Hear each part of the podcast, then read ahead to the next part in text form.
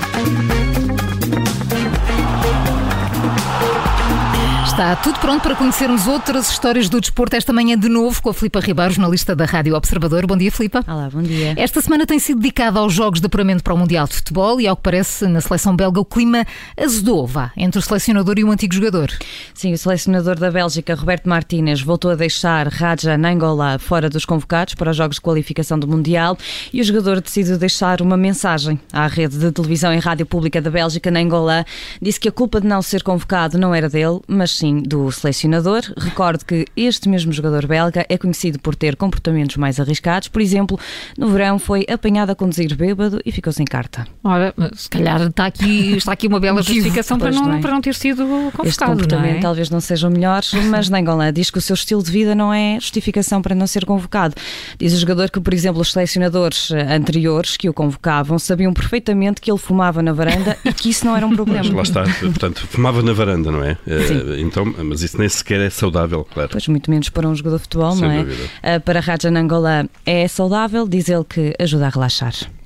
Mas também é dito que ele deixou de ser convocado para a seleção belga por criar mau ambiente no balneário. Sim, Nangola diz na entrevista que depois do Euro 2016, Martínez, o atual selecionador, foi ter com ele a dizer que não iria convocar porque iria criar um mau clima no balneário. A verdade é que agora a televisão e rádio pública da Bélgica, o médio assume que mesmo que Martínez o chamasse, ele não aceitaria porque o selecionador não gosta de como ele é. Ai, a birrinha, estava de é, beicinho. não gostas de mim, não vou. Está de beicinho.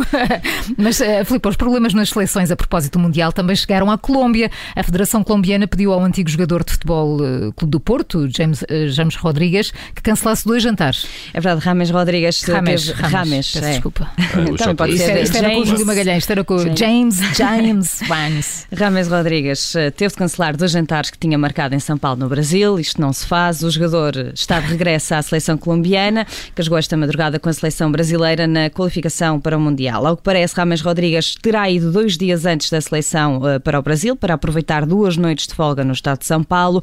O jornal brasileiro Globo Esporte conta que o, ex-jogador do Futebol Clube do Porto tinha até dois jantares agendados, mas os dirigentes da seleção colombiana pediram ao jogador que desmarcasse esses Oh, Filipe, eh, eventos. Deixa-me deixa já aqui sair em defesa do jogador. Então estava de folga, já nem nos folgas se pode jantar à vontade. Pois é, voltamos à conversa de que os jogadores eh, da seleção têm de dar o exemplo, que é para depois não haver polémicas como a da Bélgica e convém que se comportem bem, que estejam E descansados. que jantem, ora bem.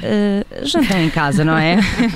Dentro de casa, assim não há vergonhas para ninguém. A verdade é que os dirigentes da seleção, uh, assim que tomaram conhecimento destes jantares de Rames Rodrigues, uh, perguntaram o porquê, qual era o, que, o- qual o motivo para, para os jantares e Rames não hesitou, desmarcou logo o que tinha planeado. Então aqui está um bom exemplo para o belga Nainggolan, que seguir pelo menos e ver se é convocado. Exatamente, ter aqui o exemplo de Rames Rodrigues, cancelar tudo o que tinha, não é? Se não houver Sim. podcast. Temos de lhe ligar, eu acho. Mas este tipo de regras, eh, este tipo de, de regras são muito comuns nas equipas de futebol e nas seleções e, e se calhar, Filipe, talvez devessem começar a ser adotadas por algumas equipas de Fórmula 1, pelo menos para evitar polémicas como as últimas que, que conhecemos. Sim, pelo menos as de Mazepin, o piloto da AS está novamente metido em problemas.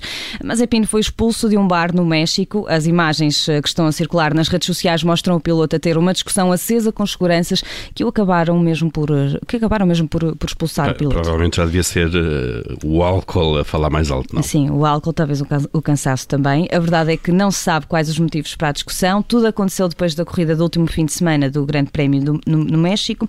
O piloto ainda não comentou as imagens, mas esta não é a primeira vez que Mazepin se coloca em maus lençóis. Por exemplo, o piloto já esteve envolvido numa polémica eh, sobre assédio sexual. Hum, pois, e sendo ele a figura reconhecida no desporto como é, se calhar devia ter um bocadinho mais de cuidado com, com estes comportamentos Sim. e estas polémicas. E pelo menos com a gravidade da última já devia Sim. ter aprendido. Esta questão do assédio eh, ficou resolvida, mas foi muito batida no ano passado.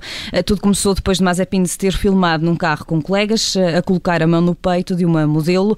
O piloto foi, obriga- foi obrigado depois a apagar o vídeo das redes e a pedir desculpa, mas a modelo, uns dias depois, fez um esclarecimento público onde explicava que era amiga de longa data de Mazepin e que tudo não passou passava de uma, de uma brincadeira. Brincadeira aqui, discussão ao clay, depois olha, a imagem fica assim, não é? Pois é.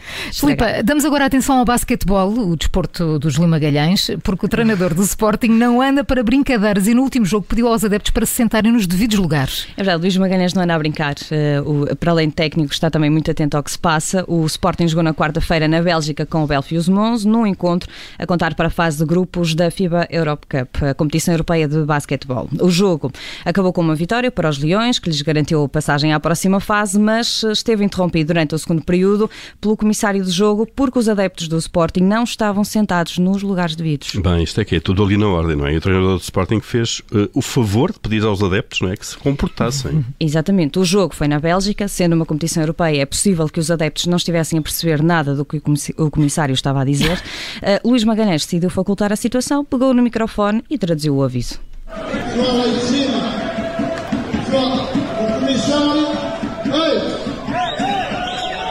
O comissário está a dizer que o jogo não continua se o pessoal não estiver cada um no seu lugar. É o Covid, tenha paciência. Continua a apoiar, mas no sítio certo para lá, pessoal. Obrigado, obrigado. E os adeptos sentaram-se e aplaudiram. Sentaram-se, aplaudiram. aplaudiram. Depois do, do aviso, sentaram-se todos a agradecer a, ao treinador. No fundo, isto fez-me um bocadinho lembrar aquilo que acontecia uh, na escola, nas aulas, quando as pessoas de repente interrompiam a aula, não é? E só diziam que continuavam-se quando os alunos se calassem. Com aquela cara. Um bocadinho o que aconteceu.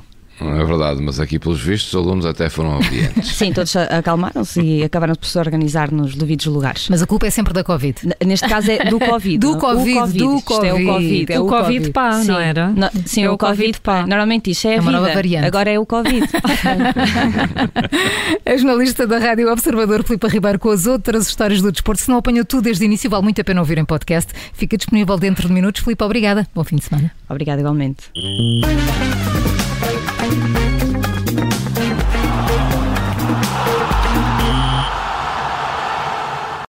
Obrigada por ter ouvido este podcast. Se gostou, pode subscrevê-lo, pode partilhá-lo e também pode ouvir a Rádio Observador online em 98.7 em Lisboa e em 98.4 no Porto.